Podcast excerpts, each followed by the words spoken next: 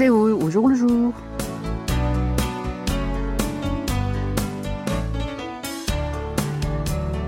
Bonjour à tous, merci de nous retrouver pour cette nouvelle édition de Séoul au jour le jour. Cette année, le 22 janvier correspond au premier jour de l'année dans le calendrier lunaire et plusieurs pays asiatiques célèbrent ce jour comme une fête.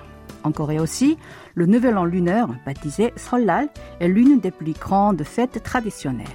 Or, à cette occasion, son appellation a suscité des polémiques à l'échelle mondiale.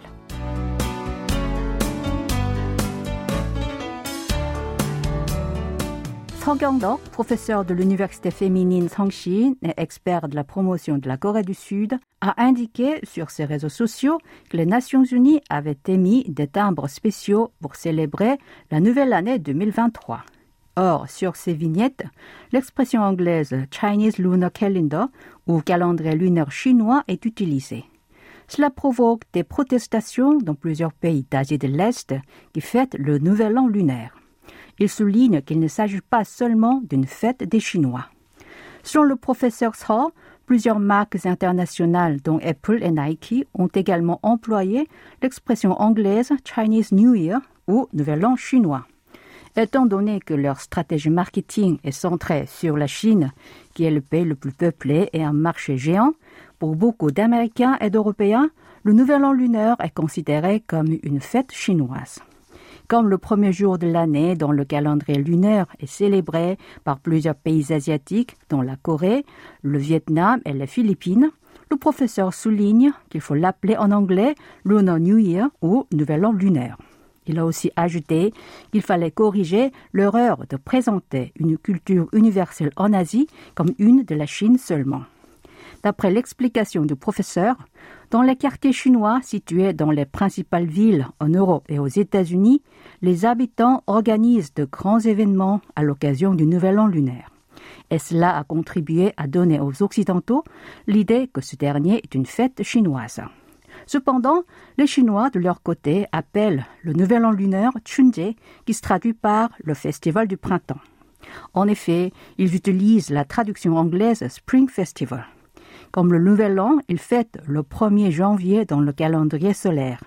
La fête de Chunje, qui remonte à l'Antiquité, est célébrée séparément comme la plus grande fête traditionnelle. De plus, sa date a changé plusieurs fois entre octobre et décembre selon le changement des dynasties, avant d'être fixée au premier jour de l'année lunaire.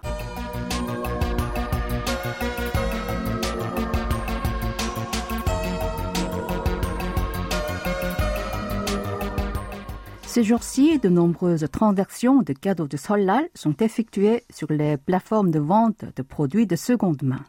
Car, d'une part, en cette période de cherté, les consommateurs se tournent vers les marchés de l'occasion et d'autre part, les vendeurs veulent se débarrasser des présents qu'ils ont reçus pour cette fête traditionnelle mais dont ils n'ont pas besoin. Ou, un salarié de 27 ans est l'un de ces vendeurs. À l'occasion de Solal, son entreprise a distribué à son personnel une boîte d'assortiment de jambon. Comme il n'avait pas envie de la consommer, il a décidé de la revendre. Selon les plateformes de vente d'occasion, divers assortiments de cadeaux se vendent à des prix 20 à 50% moins chers que les tarifs les plus bas proposés sur Internet. Par exemple, une boîte d'assortiment composée d'huile de cuisson, d'huile de sésame et de jambon a été vendue à 28 000 won, soit 20 euros, alors que son prix fixe d'origine est d'environ 30 euros.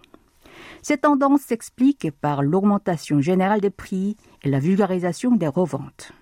La plupart d'acheteurs sont satisfaits de ce type de transactions qui leur ont permis d'acquérir des produits nécessaires à des prix réduits. Cependant, si on vend certains articles, on risque d'encourir une amende de 50 millions de won, soit 37 000 euros. Ce sont les aliments fonctionnels pour la santé. En effet, plusieurs produits du genre, tels que du ginseng rouge ou des suppléments nutritifs, sont mis en vente sur les plateformes de transactions de revente. Leur prix varie entre 15 et 75 euros. Selon le service de contrôle alimentaire et pharmaceutique, la loi n'autorise les transactions de ce type de marchandises qu'aux entrepreneurs ayant déclaré le commerce de ces produits. En cas de transgression, il faudra se voir infliger une peine de prison maximale de 5 ans ou une amende maximale de 37 000 euros. Le gouvernement renforce le contrôle à ce sujet. L'organisme national vérifie souvent les ventes des médicaments et des aliments fonctionnels pour la santé. Et il demande également aux plateformes concernées de contrôler l'apparition des propositions de leur vente. Et voici une chanson de circonstance interprétée par Melomans Sanmul, un cadeau.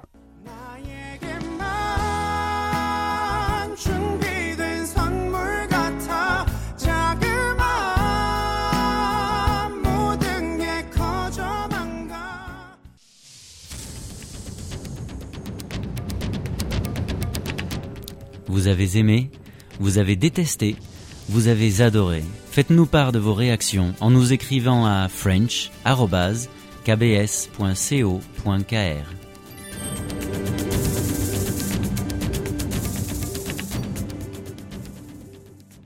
Pour cette édition de Séoul le jour le jour de mercredi 25 janvier, vous êtes en compagnie de Ko Jong-son le gouvernement sud-coréen a décidé de lever, à partir du 30 janvier, la plupart des règles sanitaires concernant le port du masque, deux ans et trois mois après leur mise en place. Et l'amende de 100 000 won, soit 75 euros, infligée en cas de violation, sera également supprimée. Mais elles seront maintenues dans certains lieux, tels que les hôpitaux et les transports en commun. Cette nouvelle suscite à la fois des attentes et des inquiétudes au sein des établissements scolaires. Pendant trois ans, les enseignants et les élèves devaient porter un masque tout le temps, sauf l'heure du déjeuner. Comme ils ne pouvaient pas bien regarder la position des lèvres et les expressions sur le visage, ils avaient du mal à communiquer.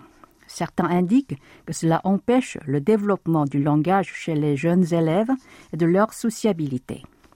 Les enseignants se montrent favorables vis-à-vis de ce dispositif. Selon eux, plus les enfants sont jeunes, mieux il vaut les regarder dans les yeux et écouter ce qu'ils disent et leur poser des questions. Mais ces trois dernières années, il était difficile d'avoir des interactions avec les enfants sans voir leurs expressions du visage et leurs réactions. Il n'était donc pas facile de leur apprendre comment entretenir les relations et exprimer leur mécontentement. D'après un instituteur, les élèves, habitués au port du masque, ne voulaient pas l'enlever complètement même lors du déjeuner. Ils s'inquiétaient donc à ce que le masque devienne le visage social et que les enfants n'aiment pas se révéler eux-mêmes.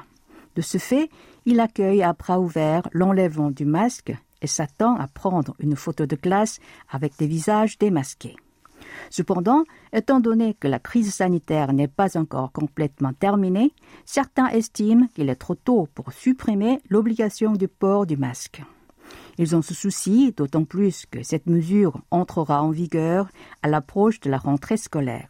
En effet, il y a toujours des professeurs et des élèves qui sont contaminés au Covid-19. Chez les parents d'élèves, les opinions sur ce dispositif divergent également. Étant donné qu'il existe encore de nombreux cas d'infection et de réinfection, il demande aux autorités éducatives de donner des consignes plus concrètes au sujet du port du masque. De son côté, le gouvernement souligne que la nouvelle mesure ne signifie pas qu'il n'est plus nécessaire de porter un masque. Ce dernier est, selon lui, toujours le moyen le plus puissant de prévenir la pandémie mais afin de minimiser les inconvénients des citoyens, il supprime seulement le devoir légal du port du masque. De ce fait, les établissements privés comme les restaurants, les cafés ou les entreprises peuvent toujours demander à leurs clients ou à leur personnel de porter un masque s'ils le jugent nécessaire.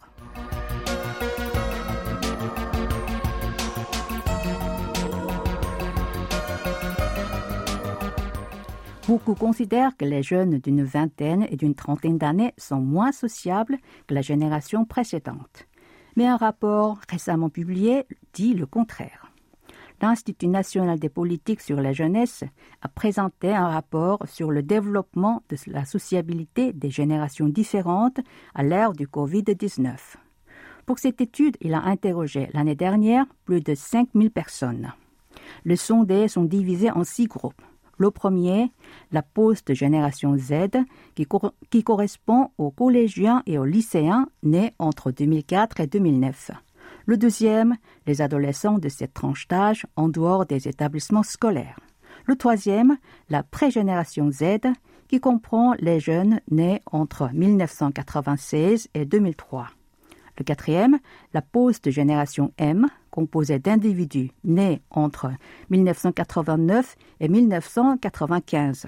Le cinquième, la pré-génération M, composée de ceux nés entre 1983 et 1988, et enfin la génération X qui englobe les personnes nées entre 1965 et 1982. Dans ce rapport, les interrogés ont marqué la fréquence et l'importance des situations données telles que je me fais facilement des amis, je m'adresse en premier à mes amis ou à mes collègues, quand il y a un problème ou une polémique entre amis ou entre collègues, je le résous en discutant avec eux, ou bien à l'école ou dans mon lieu de travail, je respecte ce qui est décidé, même si cela ne me plaît pas.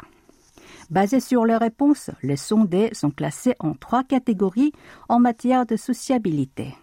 Le type normal de haut niveau de sociabilité, le type normal de bas niveau de sociabilité et celui anormal d'une sociabilité instable. Chez la post-génération Z, le taux de ceux qui appartiennent au type normal de haut niveau de sociabilité se situe à 52%. Ce chiffre est de 49% chez la pré-génération Z, de 42% chez la pré-génération M, de 20% chez la post-génération M et enfin de 19% chez la génération X. Quant aux adolescents en dehors des écoles, ce taux n'est que de 7%. Parmi ces groupes, dans les deux derniers, le taux du type anormal d'une sociabilité instable est respectivement de 51% et de 41%. Celui du type normal de bas niveau de sociabilité se situe à 7% et à 19%. Pour ce qui est de la corrélation positive entre le développement de la sociabilité et les activités en ligne, la génération X est la seule à l'afficher de façon cohérente. Cela signifie que la quotidienneté des activités en ligne, le plaisir et l'esprit communautaire ne sont pas l'apanage des générations M et Z, dites les natifs numériques. Eh bien, pour cette deuxième pause musicale, on va écouter la chanson de Park Jong-yeon, Ensemble.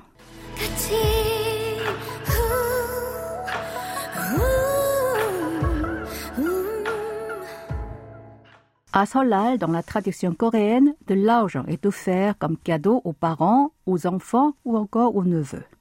Mais en cette période de cherté, ce don pèse lourd sur le portefeuille de beaucoup de gens. Dans cette situation, un texte que le chanteur Ijok a posté sur ses réseaux sociaux fait sensation sur Internet. Il a écrit qu'il vaudrait peut-être mieux émettre des billets de 30 000 won, soit 22 euros car l'écart entre 10 000 won et 50 000 won est trop important. Il a écrit au sujet de l'argent du Nouvel An. Mais cette question ne se limite pas à cet événement. Le plus gros billet de la monnaie sud-coréenne est celui de 50 000 won, l'équivalent de 37 euros. Le suivant est celui de 10 000 won. Avec son apparition en 2009, la coupure de 50 000 won a remplacé celle de 10 000 won pour devenir le montant de base pour l'argent de félicitations ou de condoléances qu'on offre lors des événements heureux ou malheureux comme le mariage ou les funérailles. Ainsi, les dépenses liées à ces occasions ont augmenté dans l'ensemble. À ce propos, un député a partagé l'avis du chanteur. Sur ses réseaux sociaux, il a estimé que la proposition de l'artiste était une bonne idée. Selon lui, l'offre de l'argent du Nouvel An est une tradition des Sud-Coréens qui ne disparaîtra pas. Pour ce cadeau d'argent, la plupart d'entre eux doivent considérer 10 000 won comme trop petit, mais 50 000 won comme trop élevé. En estimant que toute la population partage la nécessité d'un billet intermédiaire de 30 000 won, il s'est engagé à proposer son émission à l'Assemblée nationale. En fait, l'inflation de l'argent de félicitations ou de condoléances s'est observée dès l'apparition du billet de 50 000 won il y a 14 ans. En effet, cette année-là, le montant de l'argent dépensé par les ménages avait progressé de 12% par rapport à 2007.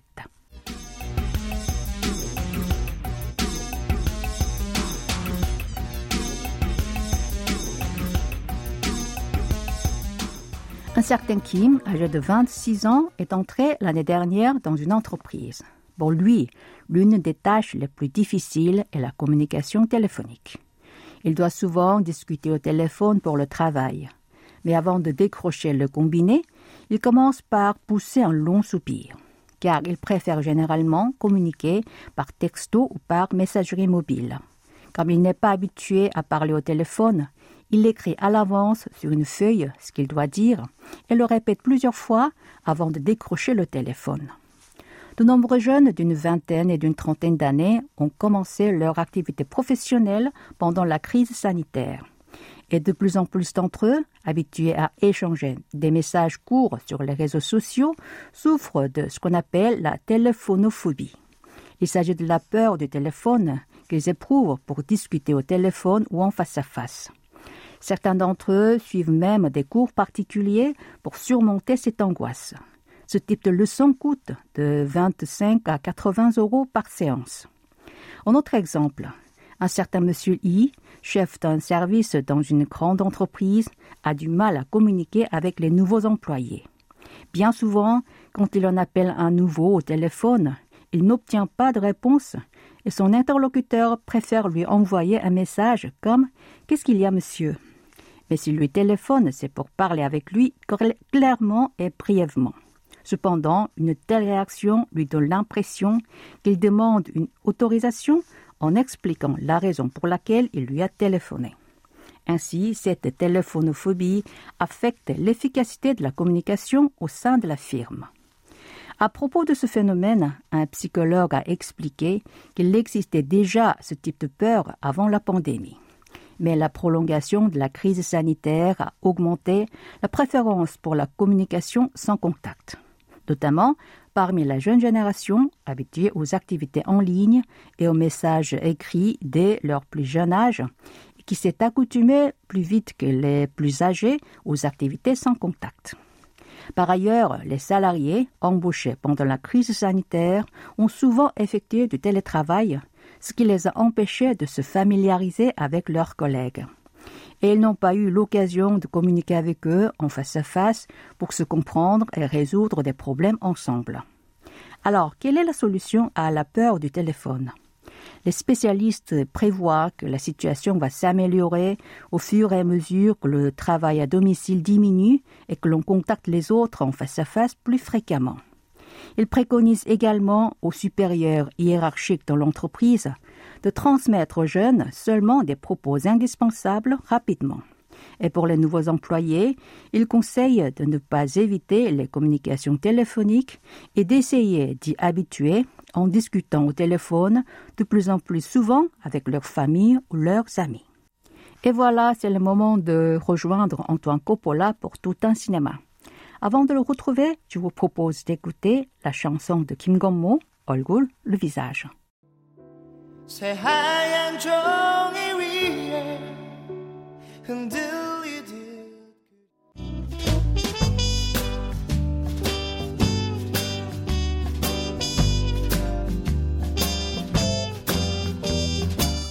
Bonsoir à toutes et à tous. On ne l'attendait plus, on le disait parti à la retraite et pourtant voici que l'acteur des acteurs sud-coréen Che Min-chik est de retour dans la série Casino.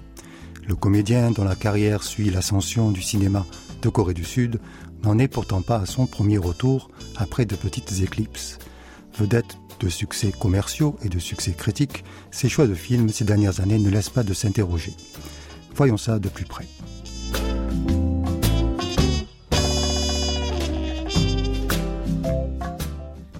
L'histoire de Chiminchik est relativement bien connue. Jeune acteur de théâtre à Séoul, il est emporté par les premiers films de la nouvelle vague, Kuro Ariran, de Park Chung-won, d'abord en 1989, un film sur la misère du prolétariat du pays où il interprète un ouvrier révolté. Il enchaîne ensuite avec le drame érotique, That Which Falls Has Wings, et surtout l'adaptation du célèbre roman de Imuniol, How Twisted Hero, en 1992, toujours avec Park Jong-won. Mais déjà la nouvelle vague s'éteint, et Cheminchik sait que son profil n'est pas celui d'un jeune premier, comme ceux qui vont débarquer dans les nouveaux blockbusters. Pourtant son jeu expressionniste et intense va lui permettre de jouer les seconds rôles, souvent de méchants, jusqu'à trouver de vrais premiers rôles atypiques. Il est notamment le méchant dans The Quiet Family de Kim Ji-woon et dans Shiri, le blockbuster de Kang Jae-gyu.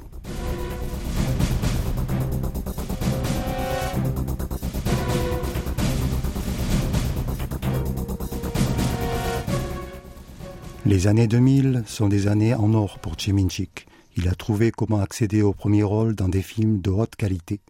Il sera le Jean Gabin du cinéma de Corée du Sud. Cela commence avec la romance érotique Happy End, montrée au Festival de Cannes, puis Feilan, où il est l'amoureux d'une belle chinoise, et ivre de femmes et de peinture, encore pour la croisette.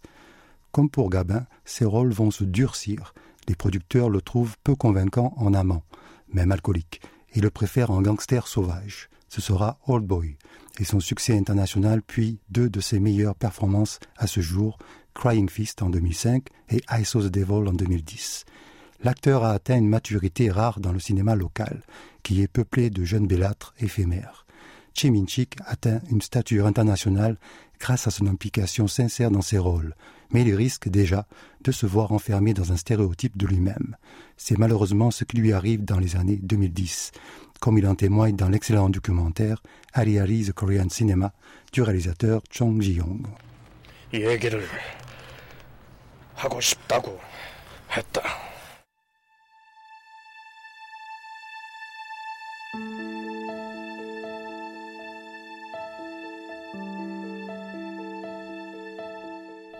Une question se pose alors avec la stagnation de la carrière de Min-chik à partir du moment où il devient une star bankable. À quel point un acteur de sa trempe a le choix de ses rôles? Par exemple, en 2009, il surprend son monde en choisissant de jouer dans le petit film indépendant de John Soo-il, Himalaya Where the Wind Dwells. Alors qu'il est une star incontestée, le film passe inaperçu. Les médias en parlent à peine. Le cas de Che devient un cas d'école gare aux acteurs stars qui cherchent à sortir du rang. La machine broyeuse des compagnies de distribution est trop forte. Che va donc enchaîner les blockbusters commerciaux et conserver son costume de gangster dur à cuire. Ce sera notamment Nameless Gangster, Rules of the Time et New World.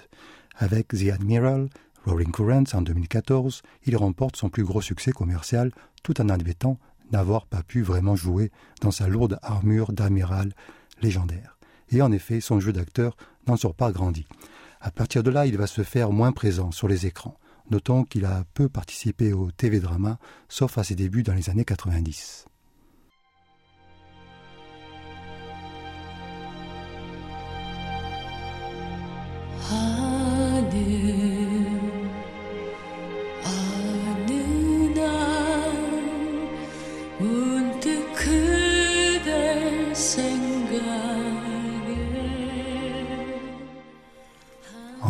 En 2020, à 58 ans, Min-chik semble prendre la tangente par rapport à son image médiatique et accepte le film de Im Sang-soo, Heaven to the Land of Happiness.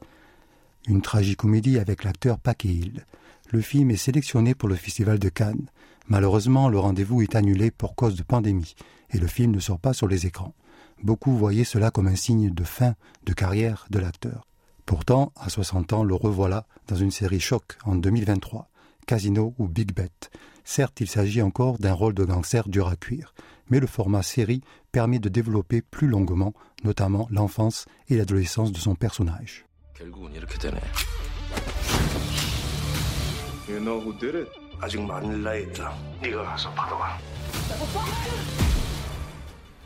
De plus, la distribution assurée par Disney permet d'avoir une qualité de reconstitution et des décors de niveau internationaux mais l'essentiel est que Min-chik apparaît en pleine forme.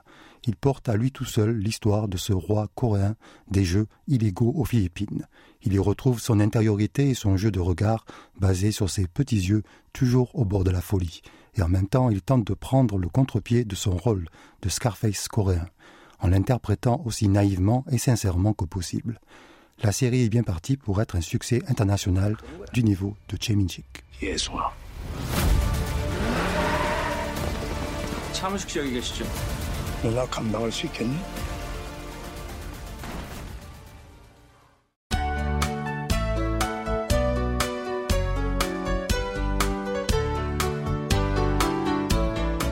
Voilà, c'est la fin de cette édition de Séoul au jour le jour. C'était Ko avec Oh Ha-young à la réalisation.